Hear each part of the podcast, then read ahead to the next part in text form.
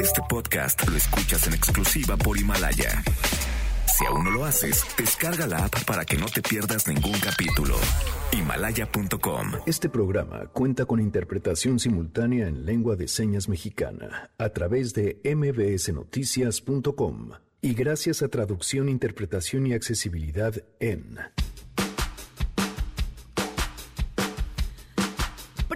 mesa de este 2020, Mesa Ciudadana, los temas, el sistema de salud y por supuesto los asuntos pendientes en la Suprema Corte de Justicia de la Nación. Unos estudios que eran de 1.566 subieron a 1.645 pesos. Tenemos buenas noticias, por supuesto, los últimos detalles sobre el caso del tiroteo en el Colegio Cervantes y más. Quédense, así arrancamos a todo terreno. MBS Radio presenta A Todo Terreno con Pamela Cerdeira.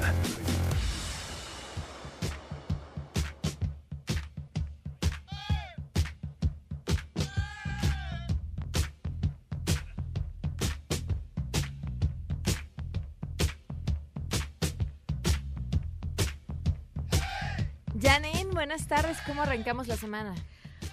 Hola, Pa, muy buenas tardes. Pues las arranca, la arrancamos muy, muy Joker, muy onda guasón. Ok. Que el día de hoy fueron las, se anunciaron las nominaciones al Oscar y bueno, fue la, la que es la que más tiene con 11 y bueno, vamos a ver cómo le va en, en, los Globos de Oro, este, pues más o menos.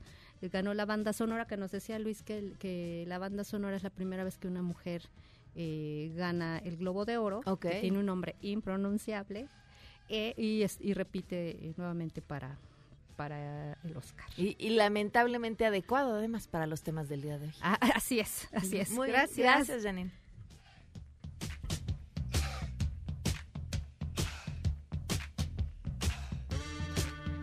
Mónica en la interpretación de lengua de señas la pueden seguir a través de www.mbsnoticias.com. El teléfono en cabina 5166125, el número de WhatsApp 5533329585, a todoterreno arroba mbs.com y en Twitter, Facebook e Instagram me encuentran como Pam Cerdeira.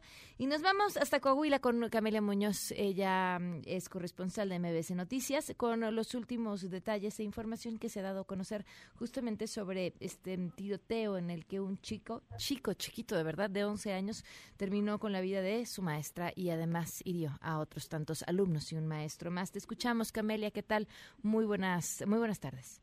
Gracias, Pamela. Muy buenas tardes para ti, para el auditorio. Pues te informo que el fiscal general de Coahuila, Gerardo Márquez Guevara, confirmó que las armas utilizadas por el alumno del Colegio Cervantes el pasado viernes son propiedad del abuelo paterno, con quien vivía el estudiante de sexto grado y quien disparó en nueve ocasiones para dar muerte a una maestra, lesionar a seis personas más y luego suicidarse. El funcionario estuvo presente en la reunión del Consejo Estatal de Seguridad que acaba de concluir hace unos minutos y previo a estos trabajos señaló los avances de las investigaciones sobre la procedencia de las armas calibre 40 y calibre 25 que utilizó el menor de 11 años. Escuchemos las armas finalmente por los indicios que se tienen este, se estima que son propiedad del, los, del abuelo pues que se encontraban en la casa y que efectivamente no hay hasta el momento ninguna justificación legal para tenerlas en su domicilio. A la familia al abuelo al, al, al entonces responsabilidad legal por, contra los abuelos. Estamos,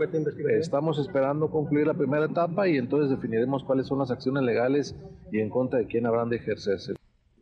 Hasta el momento, Pamela, se han recabado más de 30 entrevistas entre los alumnos y el entorno familiar del estudiante, pero el fiscal señaló que no se puede dar información por la reserva de las indagatorias que están en proceso. En esta segunda fase dijo que indagan si habría relación con algún adulto a quien el menor envió o recibió mensajes que les dijo a sus compañeros, compañeros como recordemos, eh, que, que, comentó eh, esta frase de hoy es el día, minutos antes de cometer la agresión con las armas de fuego. Escuchemos nuevamente. Eh, estamos cerrando, le digo, mire, si, nosotros a, aperturamos lo que tenemos hasta ahorita, entonces se afecta cualquier carpeta de investigación que pudiera iniciarse en contra de alguna persona. Entonces, estamos esperando concluir en las próximas horas. Te informo también que este lunes se dio de alta al maestro de educación física y dos de los estudiantes que resultaron lesionados, según informó el director médico del Sanatorio Español, Guillermo Siller Rodríguez, quien también dijo que otros dos alumnos se encuentran en recuperación y uno más en terapia intensiva, pero fuera de peligro. Finalmente, bueno, pues te a conocer que en varias instituciones educativas de Torreón se llevó a cabo o inició nuevamente el operativo Mochila. Es la información que tenemos. Ya murió, por supuesto, la hipótesis de la que platicábamos la semana pasada del dichoso videojuego. Así es, este, pues eh, se mantiene eh, de alguna forma, Pamela, porque el fiscal mencionaba que en el cateo que realizaron este fin de semana en el domicilio de los abuelos, pues encontraron eh, varios videojuegos de contenido violento. Ok, muchísimas gracias, Camelia. Muy buenas tardes. Buenas tardes, Pamela. Hay un estudio hecho por la Universidad de Oxford, investigadores de la Universidad de Oxford. El más reciente, este se publicó en febrero del año pasado, o sea, no tiene todavía ni siquiera un año de haberse publicado, sobre la relación de los de la violencia en los videojuegos con la violencia en los jóvenes. Y este estudio concluye que por más popular que sea la idea de culpar a los videojuegos, y insisto un poco aparte de este caso porque ya vimos que no emulaba un videojuego, eh, sino alguien que cometió una masacre similar. Eh, lo que dice este estudio es que no hay relación alguna entre las horas que pasan los jóvenes jugando videojuegos violentos y su comportamiento violento.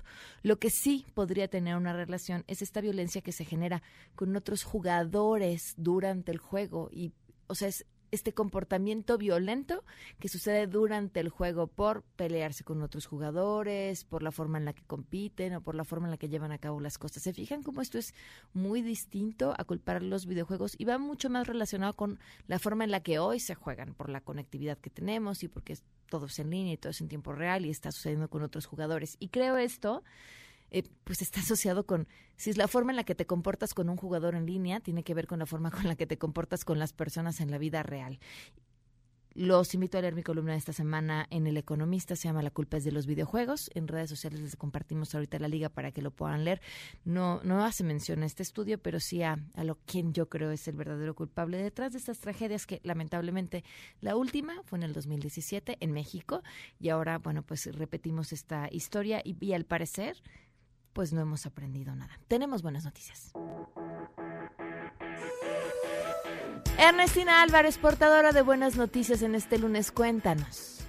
Así es, Pamela, buenas tardes para ti, para los amigos del auditorio. Brian Molina Gales, estudiante del Instituto Politécnico Nacional, obtuvo el tercer lugar en el concurso internacional de diseño Robocon 2019 que se realizó en Cambridge, Massachusetts, Estados Unidos. El certamen se realizó en conmemoración al 50 aniversario de la misión de Apolo 11 a la Luna y los objetivos se centraron en la construcción de un robot que desarrollara a escala un módulo lunar con dos rampas para que efectuaran los retos que se les asignó en rounds de dos minutos. Entre los retos estaba colocar banderas sobre rocas y recolectar piedras para obtener una mayor cantidad de puntos. El equipo de Brian Molina, alumno de la Escuela Superior de Ingeniería Mecánica y Eléctrica del IPN, fue integrado también por los estudiantes de universidades de China, Egipto y Corea del Sur. Hasta aquí el reporte. Muchísimas gracias. Muy buenas tardes, Ernestina. Buenas tardes. Vamos a una pausa, vamos a platicar con Juan Martín, él es director de la Red por los Derechos de la Infancia en México, por supuesto sobre lo que sucedió la semana pasada y sobre lo que hoy es polémica, el operativo Mochila Segura. Volvemos. Regresamos a todo terreno. Este podcast lo escuchas en exclusiva por Himalaya. A todo terreno con Pamela Cerdeira. Continuamos.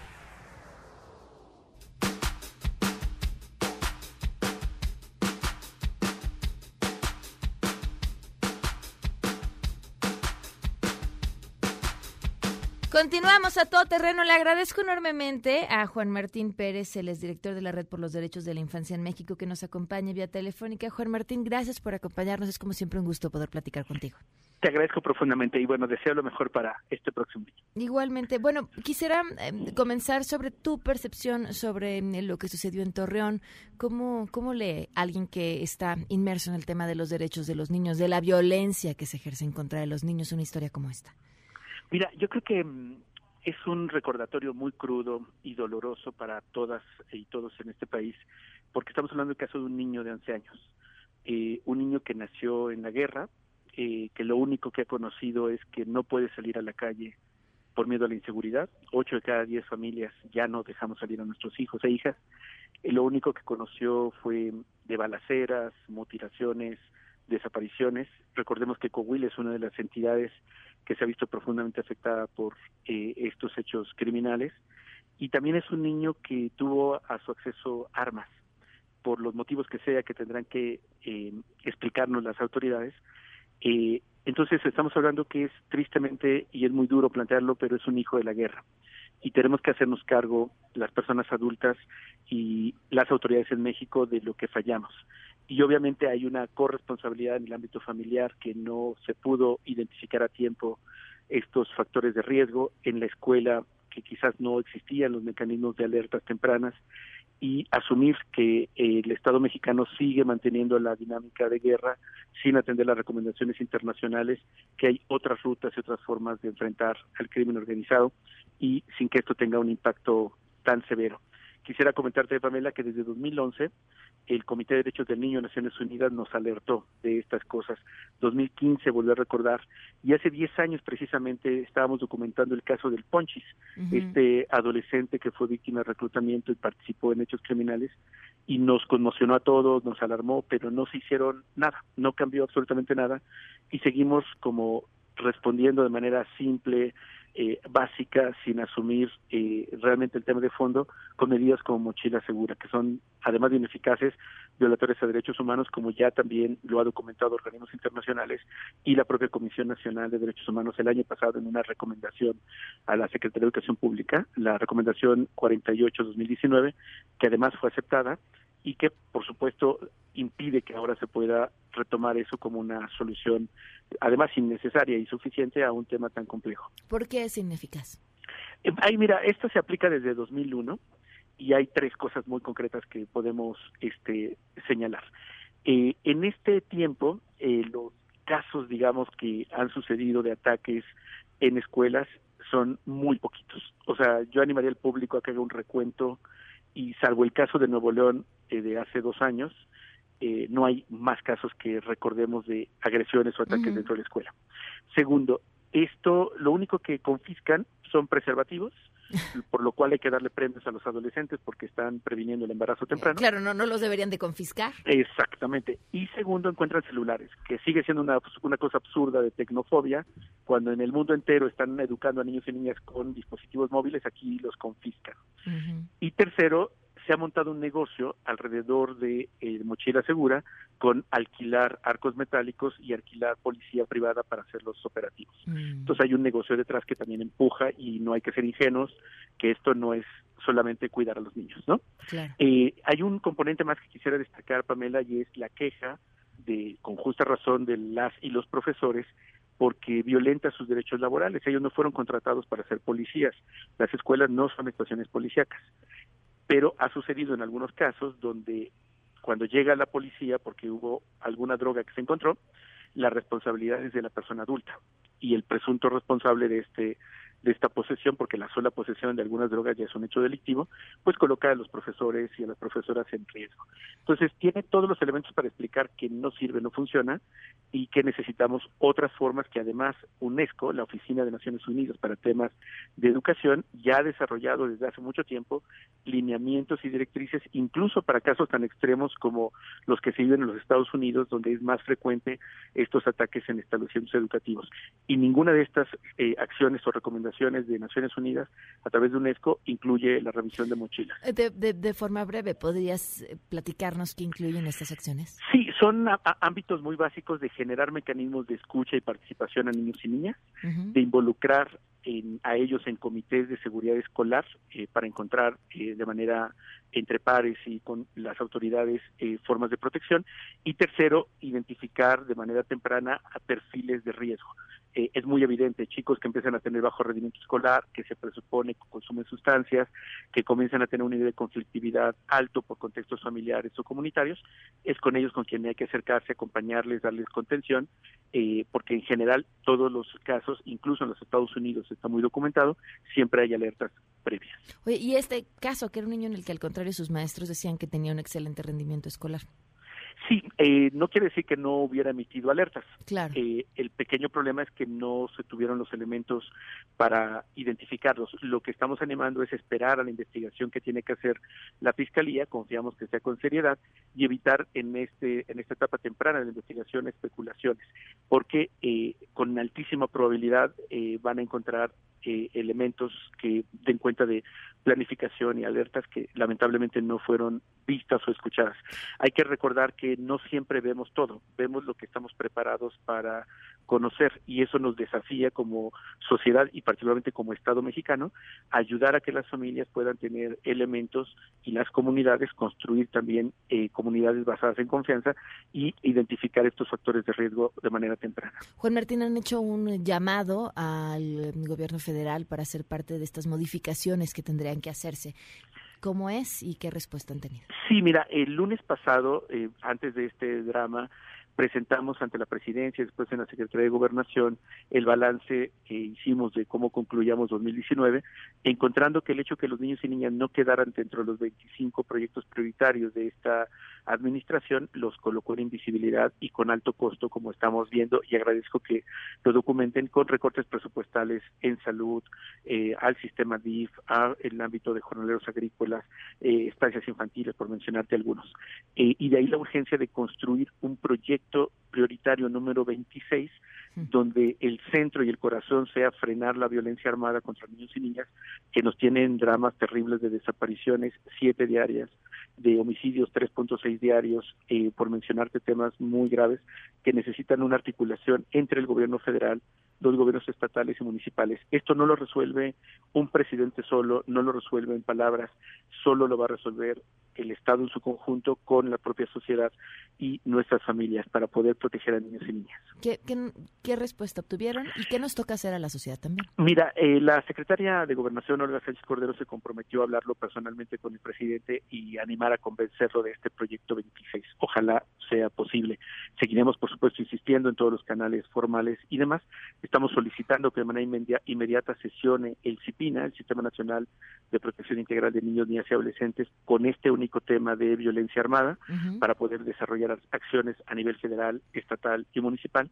Y, y creo que la pregunta clave, en tanto logramos que el Estado responda y las instituciones, todas y todos en casa tendríamos que de verdad intencionar, reconocer autocríticamente que estamos perdiendo contacto con nuestros hijos, con nuestras alumnas, con los niños y niñas con los que interactuamos y tenemos que escucharlos, hablar con ellos auténticamente, no en una lógica vertical y de este son malos o no me tienen confianza, sino cómo empezamos a construir con ellos y con ellas confianza para protegerlos. No hay mejor forma de proteger a alguien es que se deje proteger y eso solo se da basados en confianza. bueno, pues trabajar el que nos queda. Muchísimas gracias, Juan Martín, por habernos Te agradezco mucho la oportunidad. Muy buen día. Hasta luego. Gracias, muy buenas tardes. Vamos a una pausa y continuamos a todo terreno. Regresamos a todo terreno. Este podcast lo escuchas en exclusiva por Himalaya. A todo terreno con Pamela Cerdeira. Continuamos. Habrá atención para todos los padecimientos. Esto incluye aquellos que generan gastos catastróficos. En ningún momento será interrumpida la atención a los pacientes. Unos estudios que eran de 1566 subieron a 1.645 pesos. Y también de unos otros estudios, ahorita por ejemplo le hicieron la biopsia, era de 840 y ahorita subió a 915. El seguro popular ni era seguro ni era popular. A todo terreno.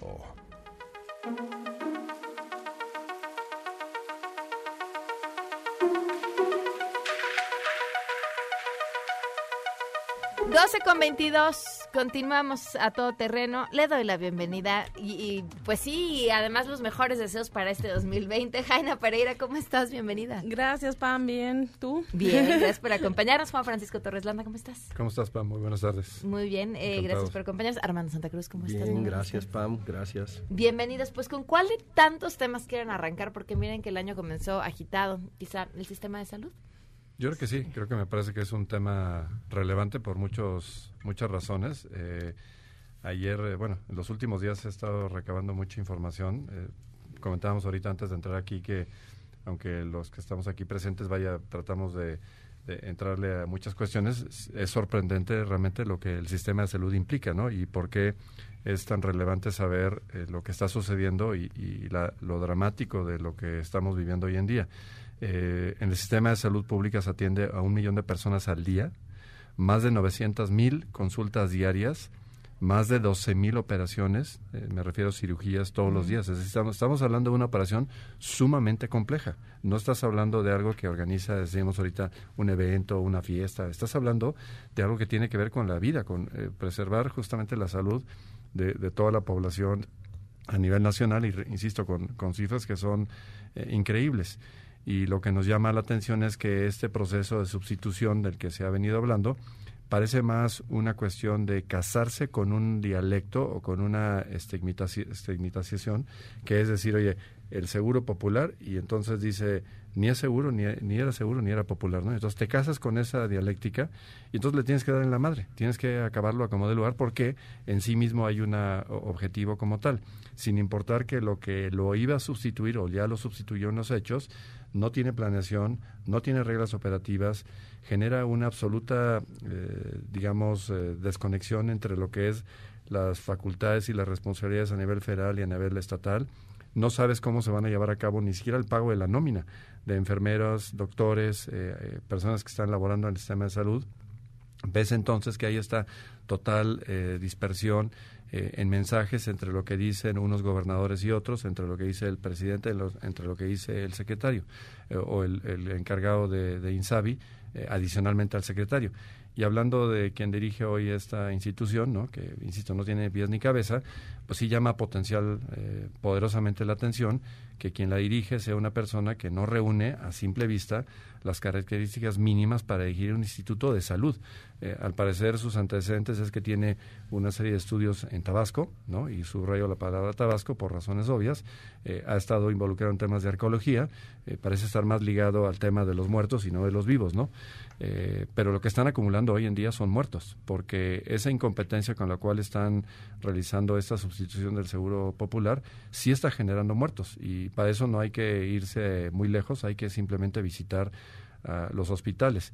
Este tema que nos dijeron que era una eh, invento, la ausencia de medicinas, etcétera. Yo he hablado con doctores, el fin de semana hablé con uno que es una persona del Instituto Nacional de Nutrición y nos dice que esto es absolutamente cierto y que tan es así que, por ejemplo, no han tenido ya cobertura de siquiera insumos. Entonces, operaciones que se tendrían que estar realizando en forma ambulatoria o con la parascopía, hoy la están haciendo eh, a la antigüita, con bisturí y a corazón abierto y etcétera en una regresión muy importante para lo que es la salud y el bienestar de la, de la ciudadanía. Entonces, caray, sí, hay una llamada de atención enorme de que esto refleja una eh, incompetencia brutal en lo que se está haciendo y que tenemos una bomba que ya explotó y que lo, más grave es que no recapitulan en que el problema está ahí y quieren seguir bajo la misma línea de ténganos paciencia, esto se resuelve con honestidad y con voluntad, independientemente de que las personas que están a su cargo no tienen la más remota idea de lo que es un sistema de salud.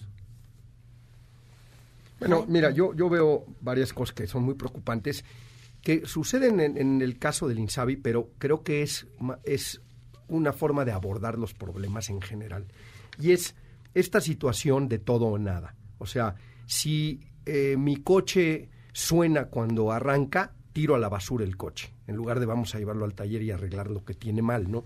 Si la ventana de la casa está rota, tiremos la casa y hagamos una casa nueva. Yo creo que muchos de los grandes logros en política pública, no solo en México, en todos los países del mundo, han sido graduales, paulatinos y acumulativos, construyendo sobre los hombros de los que estaban antes. Y el enfoque que tenemos en este gobierno es nada de lo de antes sirve, tiremos todo y empecemos de cero. Y esto es bien peligroso porque, mira, más allá de si el sistema anterior tenía muchos defectos, en, tanto con el PRI como con el PAN, es una realidad que las, las cifras de, expectativa de vida iban creciendo, el número de gentes que atendía el sector iban creciendo. Eh, no se puede negar ni regatear que el Seguro Popular atendía a 50 millones de personas. Oye, que no los atendía bien, que perfecto, pero tú habla con los asegurados y te van a decir que preferían eso que lo que había antes, que era ninguna atención. Entonces yo creo que eh, eh, tristemente estamos ante una situación en la que se buscan narrativas épicas, epopélicas, históricas, cuando la política pública, y casi todo en la vida, no nomás la política pública, es más aburrido, es más de a pie, es más de ir poniendo ladrillitos, ir construyendo, afinando, haciendo talacha, que no es tan sexy como hablar de una transformación. Entonces, en aras de cumplir con esta visión, digamos, un poco de película de los, de los Vengadores o de algunos héroes épicos, este, pues estamos tirando a la basura cosas que se habían logrado bien importantes. Pero no solo es que le daban servicio a 50 millones de personas, además estaba fondeado. O sea, había un cálculo actuarial que garantizaba que se podían cubrir una serie de cosas, o sea, iba en el camino correcto con muchas oportunidades de mejora, pero pues habría que, habría que mejorar esas cosas que había que mejorar, no tirar toda la basura. Y cierro diciendo algo que también me preocupa mucho del enfoque este, que es el absoluto desprecio al conocimiento y, y a los expertos. O sea, esta teoría de que basta ser honesto y voluntarioso, yo creo que es gravísimo, porque si a mí me dijeras, te va a operar un cirujano de primer nivel que es corrupto, o un panadero honestísimo, pues échenme al corrupto ahorita mismo. O sea, es que es obvio, hasta nos da risa, pero es obvio. Pero Entonces, es que además es una Además no es es falso, es una porque no disyuntiva por falsa, qué- sí. por qué elegir, o sea, no tendría por qué a fuerza no ser tendría- corrupto es una preparado. dicotomía falsa, claro, Exacto. estoy totalmente de acuerdo. Entonces, eh, eh, eh, Pero a la mí, incompetencia es real. así es, a La mí me tiene incompetencia sí es real. Porque el, el- La el- corrupción también, pero... el- el precio que- de esto va- van a ser muertos, van a ser una serie de cosas. Entonces, Yo pensaba justo sobre ese discurso de, del el 100% de honestidad y, noven- y 1%, 99% de honestidad y 1% de capacidad. Decía, es un, es un gran discurso porque es la excusa perfecta para poner a tus cuates. claro. Es el discurso perfecto, Perfecto. para poner a tus cuates. No, Claro. no hay más. que tus cuates sean honestos, ¿no? Sí, además, que tu palabra es además, para claro, que claro, claro.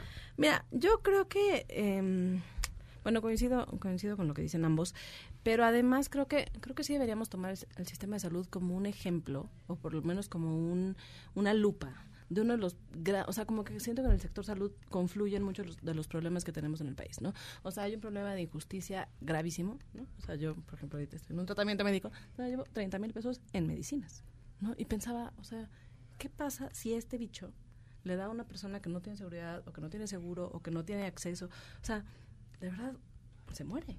O sea, no hay de otra, ¿no? Y entonces, digamos, esta, esta injusticia que hay en el acceso a servicios de salud de calidad, esa es la primera limitante. En segundo lugar, tenemos eso, una variedad de doctores que no sabes. O sea, si estás en el sistema público de salud, no sabes con quién vas. O sea, uno tiene el privilegio de ir al sistema de salud privado y decir, oye, yo quiero ir con el mejor, lo que sea, ¿no? Y puedes, ya haces, o sea, o haces un esfuerzo y vas, no, pero, pero al final ponerse en la situación de una situación, más bien de una realidad que este gobierno prometió que no se iba a repetir, ¿no? Otra vez están los más vulnerables en la situación más vulnerable, no pueden quejarse porque entonces los atacan de eh, boicoteros, de, o sea, casi casi se están muriendo sus hijos porque pues, le quieren arruinar el gobierno al presidente, ¿no? O sea, esta indolencia que yo sí pensé que no íbamos a ver en el gobierno de López Obrador, porque a eso sí se lo creí. O sea, yo sí le creí una genuina preocupación por la gente más pobre.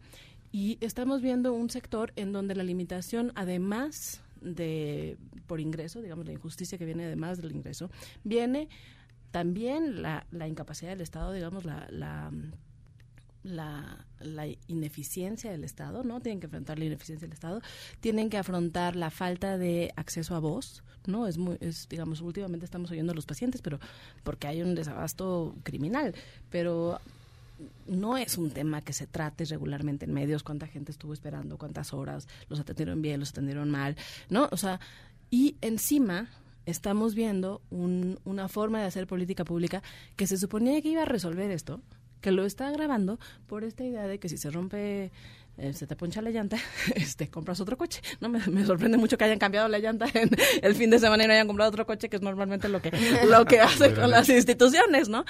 Entonces, y mira, yo sí veo con, con mucho, o sea, cuando se hizo el planteamiento del sistema de salud, de la reforma del sistema de salud, a mí sí me parece personalmente y institucionalmente y como sea, me parece muy loable querer evitar, eh, o sea, si tienes detectado que hay corrupción en compras o tienes detectado que hay corrupción en abasto, pues o sea, ¿quién va a defender que eso se mantenga?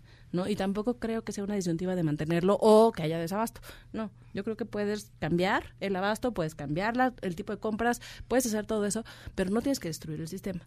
Ahora, eh, yo veo con, con, mucho gusto que haya la idea de que sea un gasto eficiente, pero también tiene que ser un gasto útil para los pacientes, ¿no? Y y te lo digo yo personalmente que, que soy paciente de, diabetes tipo 1 desde los 12 años. O sea, para mí la vida hubiera sido totalmente distinta ¿eh? si yo hubiera tenido que depender del sistema público, ¿no? Eh, y entonces yo creo que sí, en este momento vale la pena que se escuche la voz de los pacientes. ¿Qué necesitan los pacientes? Porque la verdad es que ni siquiera ni siquiera el sistema de salud lo conoce. A ver, hay una propuesta. Ah, yo ahí tengo mi propuesta, sí. este, mira, estoy, soy parte de una organización que se llama Central Salud, que normalmente se dedica a Ciudadano, Central Ciudadano y Consumidor, se llama la, la asociación, que normalmente se dedica a plantear política pública para consumidores, ¿no? Para favorecer la libertad en los mercados. Y nos dimos cuenta justo de esto, que los pacientes son consumidores especialmente vulnerables y que mientras la política pública no atienda la perspectiva de los pacientes, la verdad es que no está atendiendo nada.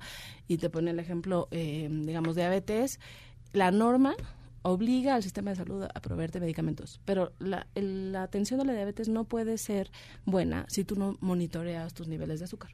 Y si tú no tienes acceso al monitoreo de azúcar, que eso no te lo provee el sistema de salud, pues da lo mismo que te dé la medicina o no, porque no sabes ni cuánto inyectarte, ni cómo vas, ni cómo cuidarte, ni nada. ¿No? Entonces, digamos, estas cosas que son ajustes menores que de verdad requieren conocer el sistema, que requieren conocer a los pacientes, que requieren conocer la problemática, eso es imposible si me ponen un funcionario que no tiene idea, que jamás en su vida se ha acercado a un hospital, que jamás en su vida ha hecho un digamos, un seguimiento de padecimientos, de, de, su atención, de nada, ¿no? Entonces, a mí sí me preocupa, me preocupa. Yo creo que esto y seguridad son las áreas de gobierno en donde no puede fallar, definitivamente. Esto, atención de la pobreza y seguridad, no puede fallar. Y tal vez diría que este es el espacio más importante. Es un espacio, además, en donde el gobierno está haciendo una pésima comunicación no está fallando una tras otra en la comunicación social. Y la verdad es que creo que los gobiernos anteriores han fallaron todavía más porque que nadie se esté casi que levantando armas para defender al seguro popular quiere decir que no no vendieron bien el gran servicio que sí existía y eso no lo digo yo, lo dicen las evaluaciones de impacto, ¿no? O sea, que, que, quienes hacemos política pública pensando que hay cómo medir y cómo mejorarla y es una cosa gradual y no debe ser una revolución, sino una transformación profunda, real y útil, sobre todo útil, eh, la verdad es que la evaluación de impacto del Seguro Popular eran buenísimas, ¿no? Hay, datos duros, por ejemplo, estaba leyendo yo que de en 2008 el nivel de falta de cobertura del sistema de salud alcanzaba 42.8 millones de personas el año pasado, antepasado, 2018, el nivel se redujo a 20.2, menos de la mitad. Oye, ¿faltaba por hacer? Sí, por supuesto que faltaba por hacer, pero, pero el avance fue Y la probabilidad de que un niño con cáncer se muriera era altísima y bajó... O sea, digamos, hay varios indicadores que nos dicen el Seguro Popular no era algo que debía tirarse, como decía Armando, había una sustentabilidad financiera. O sea, hay muchos elementos que nos dicen esto, esta política pública funcionaba en cierta manera y el INSABI no recoge las cosas que sí funcionan. Yo creo que también hay que voltear a ver la responsabilidad de los legisladores que ah, echaron abajo el Seguro Popular y aprobaron este nuevo sistema de salud al como se les ocurrió basado en ideología pura. Lo hicieron sin ver, fue simplemente consigna y sale porque sale. Pero y la oposición simplemente fue tal. Pues mira, no existe este, ahorita en el Congreso realmente una oposición y, no, y no existe deliberación. O sea, porque no es la única. Ha habido una bola de cosas donde dicen ni deliberan. Digo, ¿cuántas?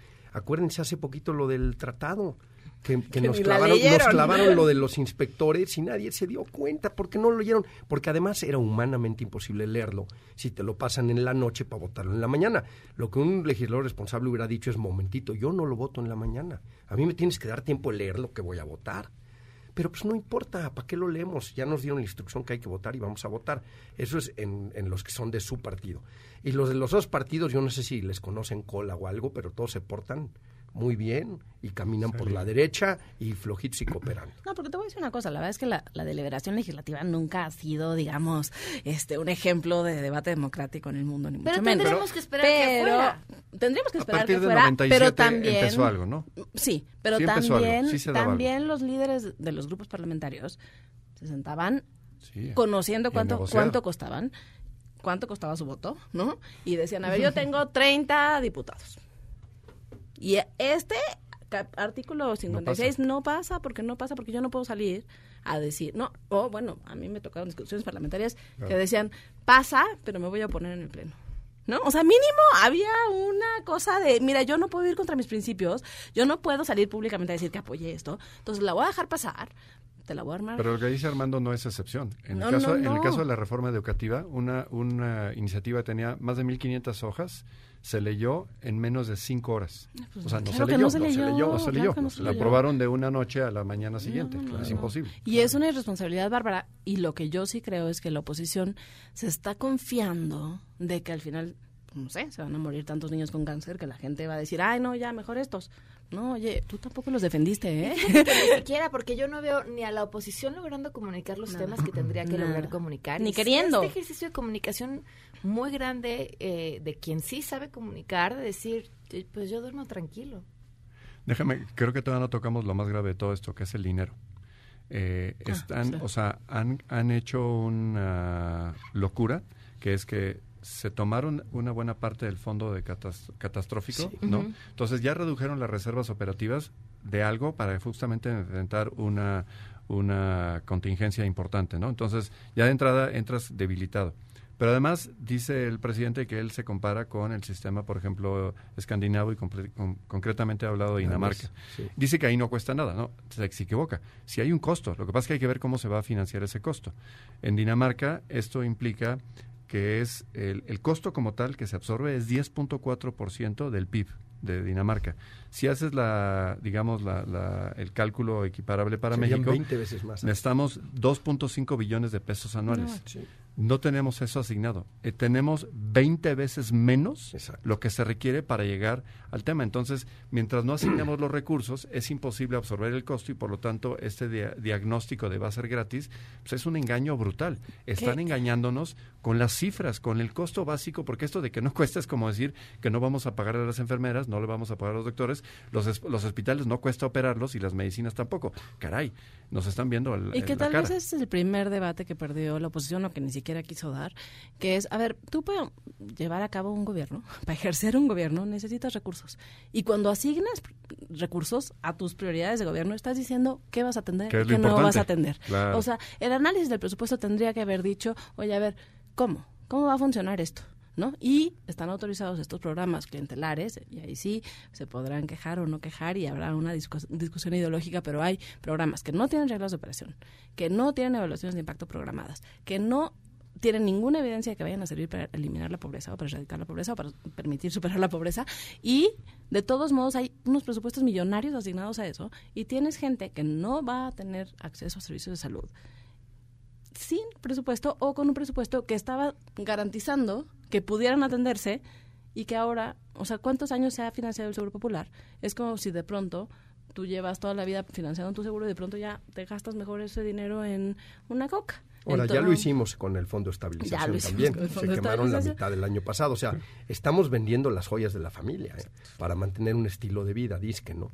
Yo creo que, a mí lo que dices del presupuesto, yo siempre lo he pensado, cuando tú tienes un presupuesto, tu retórica es una, pero la realidad de tus prioridades la dice en qué te gastas la lana, ¿no? Y si tú volteas a ver, redujeron el presupuesto para programas de obesidad, para programas de diabetes. En seguridad redujeron el presupuesto. O sea, es mentira que es una prioridad la seguridad. Redujeron el presupuesto. La fiscalía. Redujeron el presupuesto del Poder Judicial. O sea, la seguridad, justicia, uno, la de los, uno de los grandes engaños es creer que la, que, la, que la inseguridad se acaba cuando tú tienes policías que arrestan al malo. Ese malo lo tiene que juzgar alguien y tiene que haber un MP que presente el caso. Entonces, si tú le recortas al Poder Judicial, no va a haber forma de procesar al malo. ¿no? Y entonces va a pasar una de dos cosas. O dejas ir al malo o encierras al inocente. Dice, encierro a todos, pues te vas a ver buenos y malos. O pues salen porque se respeta el debido proceso y demás, pues no lo pueden procesar y lo tienen que dejar ir. Entonces, hay que ver, y ahí sí me extraña la oposición, la oposición debería de estar viendo Con partida por lupa. partida el presupuesto y diciendo, oye, ¿por qué jóvenes este, Constitución del Futuro está llevando tanto cuando le recortaste tanto al- a la PGR o le recortaste tanto al Poder Judicial o le recortaste tanto al sector salud? ¿no? Entonces, yo creo que sí ahí está la clave de dónde están las verdaderas prioridades. Y en del esa gobierno. resignación hay que considerar todo el dinero que se desperdicia, que se invirtió en eso a través de los años. O sea, ¿cuántos años llevamos capacitando eh, ministerios públicos? 15, mínimo 15, de verdad, unos programas carísimos. Ok, no funcionaban perfecto. Ok, había espacio de maniobra, por supuesto. Pero, o sea, lo que se está echando a la basura es lo que se hace este año y lo que se hizo los 15 Mira, yo años lo veo como las casas de las mayorías de los mexicanos, con sus varillas saliendo, ¿no? La mayoría de los mexicanos van construyendo su casa poco a poco. Si hoy le dices, esta es la casa que quisieras tener, no, por supuesto que no. Todavía me gustaría tener un cuarto de estar, me gustaría tener un baño. Pero no dices, ah, no es la que te gustaría tener, traigan el bulldozer y destruyanla. Eso Y es lo que hagamos de lámina algo que ya Y estaba en cemento. desperdiciamos- ese primer piso, esas varillas, esos cimientos. Eso es gravísimo. Pero va a ser una lámina honesta. Ya, que y Jaina. estamos muy obtusos. Y tiramos 100 mil millones de pesos en Texcoco. Digo, por si Oye, por había cierto, abundancia, ¿no? acá- no acabé de hacer mi comercial, perdón. Voy a interrumpir. Vas, vas, vas. Por favor, todos los pacientes que crean que pueden aportar a la reforma del sistema de salud, por favor, derecho a la salud.mx. Gracias. Cierre comercial. vamos a Vamos, una a otros pausa. comerciales, los pagados. Y- y regresamos. Vamos a los que sí pagan. Anda. Regresamos a todo terreno. Este podcast lo escuchas en exclusiva por Himalaya. A todo terreno con Pamela Cerdeira. Continuamos. Continuamos a todo terreno. Bueno, pues varios temas sobre la mesa que caerán justamente en la mesa de la Suprema Corte de Justicia. Hay nada más. La ley Bonilla, el operativo de la mochila segura y por supuesto la polemiquísima designación de Rosario Piedra como la titular de la Comisión Nacional de, de la Defensa de los Derechos Humanos. Más agrégale tema de extinción de dominio, o sea, ahí tienes una combinación de todos los temas que la Corte va a, a resolver, más. ¿no? Bueno, y a mí me parece que no debemos dejar fuera otra. Un ministro solo puede renunciar por causas porque- graves. Ah, otro gran tema. Y, y- tema. y- y nos mandaron una renuncia de esas, como las del antiguo. PRI, de por motivos de salud me retiro, ¿no? Y la verdad de las cosas es que yo creo que sí tenemos que exigir que nos digan exactamente por qué. Porque si Medina Mora estuvo involucrado en, en- en negocios ilícitos, no debe de renunciar, debe estar en la cárcel. Y si no estuvo, entonces ¿por qué renunció? ¿No? ¿Se usó el, el Estado para intimidarlo? No lo sé, yo no, no estoy haciendo un juicio de Medina Mora ni meto la mano al fuego por él. Lo que es una realidad es que tenemos que saber. Nada de que nos saquen este... El INAI ya instruyó que tienen que divulgar las Sí, causas. justo es. acaban de... Ya, ya, lo, ya lo dijo, entonces sí, efectivamente, y pues eso no lo van a poder ignorar. Pero y eso es justo lo súper importante. Yo creo que para mí el núcleo de, esto- de este, de este tema es ese. Dices, el INAI ya dijo, sí, ok, tienen, el presidente tiene la responsabilidad de explicar que, cuál fue la razón de la renuncia, porque él tuvo que haberla conocido antes de que iniciara el proceso, tal. Ahí nos damos cuenta de lo importante que es tener estos contrapesos. Claro. O sea, lo importante que es que el INAI tenga gente que esté de verdad Dispuesta. velando por el derecho Claro. a la transparencia y la información. Y lo cual nos remite otra vez a la Corte. Yo no sé esta integración de la Corte, cómo va a fallar en casos que a mí me resultan obvios, es la como gran la ley. Bonilla. La gran pregunta que vamos es a la prueba resolver de en semanas. Piedra. Y Rosario En las semanas por venir vamos a ver si tenemos realmente es la un ley de contrapeso hielo. en el Poder Digo, de- Judicial sí. o si, eh, como ha sucedido con muchos otros, Sí. los poderes se han desvanecido y los contrapesos también, ¿no?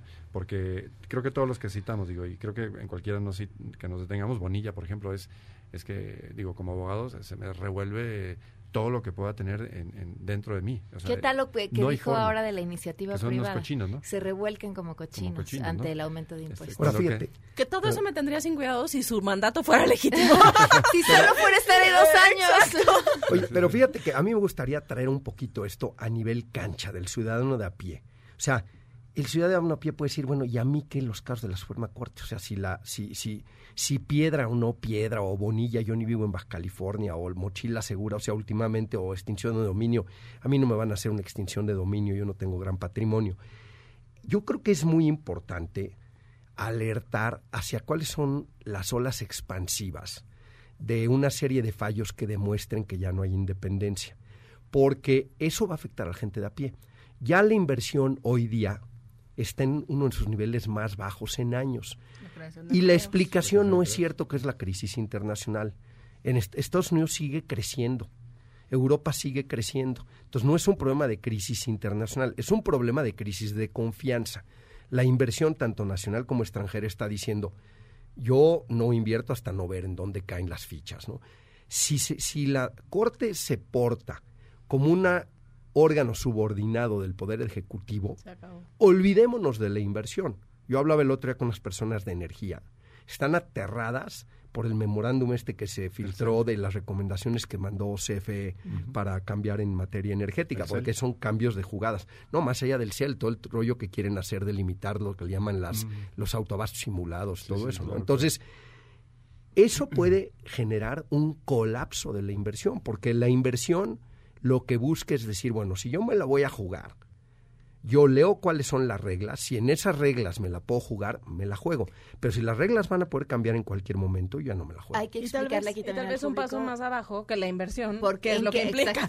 Por favor. O sea, la inversión genera empleos, ¿no? O sea, son las empresas, pero es el Oxxo que contrata cajeros, pero es el es Coca-Cola. El edificio nuevo, la fábrica nueva. Alguien tiene que pagar por tu mención. Vamos a pagar por estas.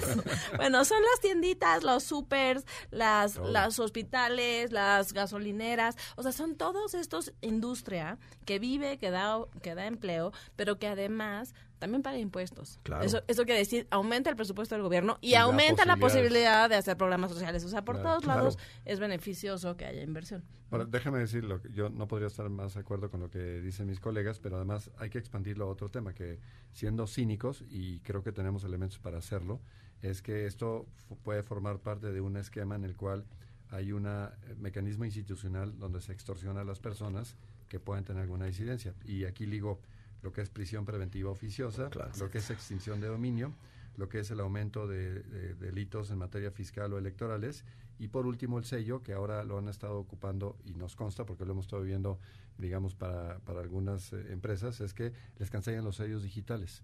Entonces lo que hacen ahora es que, eh, sabiendo que hay un poder judicial debilitado, y que por lo tanto el obtener órdenes de suspensión, etcétera, está prácticamente destruido a raíz de lo que sucedió con Santa Lucía. Entonces ahora las autoridades fiscales van y dicen, ¿sabes qué? Hay un ingreso ahí que no estoy seguro o esta deducción, este, no estoy seguro que reportaste el ingreso completo o la deducción te la voy a tachar. Y si no me das suficientes elementos para desvirtuar la imputación que yo te hago, te cancelo los sellos digitales. ¿En qué se traduce el cancelar sellos digitales? Se traduce en que una empresa no puede pagar la nómina, no puede recibir ingresos, no puede pagar nada, no puede hacer absolutamente nada. No puede facturar. Nada. No puede ni pagar la nómina. Entonces, efectivamente es como si le cortaras la cabeza de un día para otro, de una hora para otro y lo que te dicen en Hacienda es, no te preocupes, sí te los puedo volver a poner en, su lugar, nada más, que págame. Oye, no, voy, voy, a un juez, sí, o sea, no, no, hay, no hay salida. Entonces se mete a la empresa en una encrucijada en la cual están siendo extorsionadas para pagar porque el Poder Judicial no cuenta con la capacidad para decir, oye, te estás pasando, te estás extramitando, suspensión, detén el, el acto, reinstala los sellos digitales y en tribunales que están diciendo, ahorita estamos con mucho trabajo, este, aguántanos un poquito, oye, la compañía no puede aguantar dos o tres días sin ni pagar. la compañía ni los empleados, imagínate que no te paguen un mes. Pero es, forma parte de un esquema en el cual la protección, que es tan importante para efectos este, del día a día judicial, se ha disminuido al mínimo posible. Entonces, si esto de acá arriba que estábamos viendo de, de los actos que están sujetos a revisión no se resuelven como es lógica y absolutamente abrumadoramente necesario, entonces, lo que le estoy diciendo acá del esquema de extorsión se vuelve la realidad cotidiana para todos nosotros. Oigan, tema para la próxima mesa, ya nada más la voy a venir aquí a aventar. El papel de la unidad de inteligencia financiera. Pensando en una unidad que eh, si queremos agarrar al crimen organizado, podemos agarrarlo por el dinero y sin duda es una de las estrategias más finas y, creo además más importantes y mejores. ¿Qué uso se le puede dar? Pregúntenle a, Mediana Mora. Pregúntenle a Mediana Mora. Bueno, de saque que no anuncien los casos, sino hasta que los tengan concluidos, porque se elimina la presunción de inocencia cuando tú sales ante los reflectores a decir a Hugo, Paco y Luis, eh, este, eh, les estamos iniciando una investigación. Y pasado mañana, ay, perdón, ya no fue nada. Un poco como lo que le hicieron a Naya, ¿no? Los pristas, ¿no? Y a Gertz Manero lo dejan sin, sin materia porque ya no puede avanzar. Así es. Pues nada más ahí lo platicamos la próxima semana. Gracias, gracias por habernos acompañado. Hombre, al contrario. Por dejarnos el pensamiento. Ya está Sheila aquí. ¿Qué se está cocinando, Sheila? Hola, Buenas Pam. tardes. Buenas tardes a ti y a todo el auditorio. Pues algunos avances en las investigaciones sobre este trágico hecho en Torreón la semana pasada, el viernes. Fíjate que hace unos momentos la Fiscalía confirmó lo que hace también unos momentos aquí en la mañana dijo con Luis Cárdenas eh, el fiscal, que las dos armas que utilizó el menor eran propiedad de su abuelo, estaban ilegalmente en casa de, de sus abuelos. Y eh, pues estaremos atentos también porque ya están a punto de concluir las pruebas periciales que, que se realizaron. Una de las armas era calibre 25 y la otra calibre 40, ambas de uso eh, exclusivo del ejército. Entonces estarán indagando en torno a esto, al entorno socioemocional del, del niño. Y bueno, pues más adelante estaremos eh, pendientes si el gobernador o alguien más del estado habla del operativo Mochila Segura, que también era un pendiente que tienen las autoridades. Muy bien, muchas gracias, Gracias. Sheila. Nos vamos, gracias por habernos acompañado. Se quedan con Manuel López San Martín en Mesa para Todos y nos escuchamos mañana a las 12 del día en A Todo Terreno. El artículo en El Economista lo encuentran en mis redes sociales también, arroba Pam Cerdeira. Bye. It keeps spinning around. I've been a puppet, a pauper, a pirate, a poet, a pawn and a king. I've been up and down and over and out. And I know one thing. Each time I find myself flat on my face, I pick myself up and get back in the race. That's life. That's life. I tell you, I can't deny it. I thought of quitting, baby, but my heart just ain't gonna buy it. And if I didn't think it was worth one single try, I'd jump right on a big bird. MBS Radio presentó A Todo Terreno con Pamela Cerdeira, donde la noticia eres tú. Este podcast lo escuchas en exclusiva por Himalaya. Si aún no lo haces, descarga la app para que no te pierdas ningún capítulo.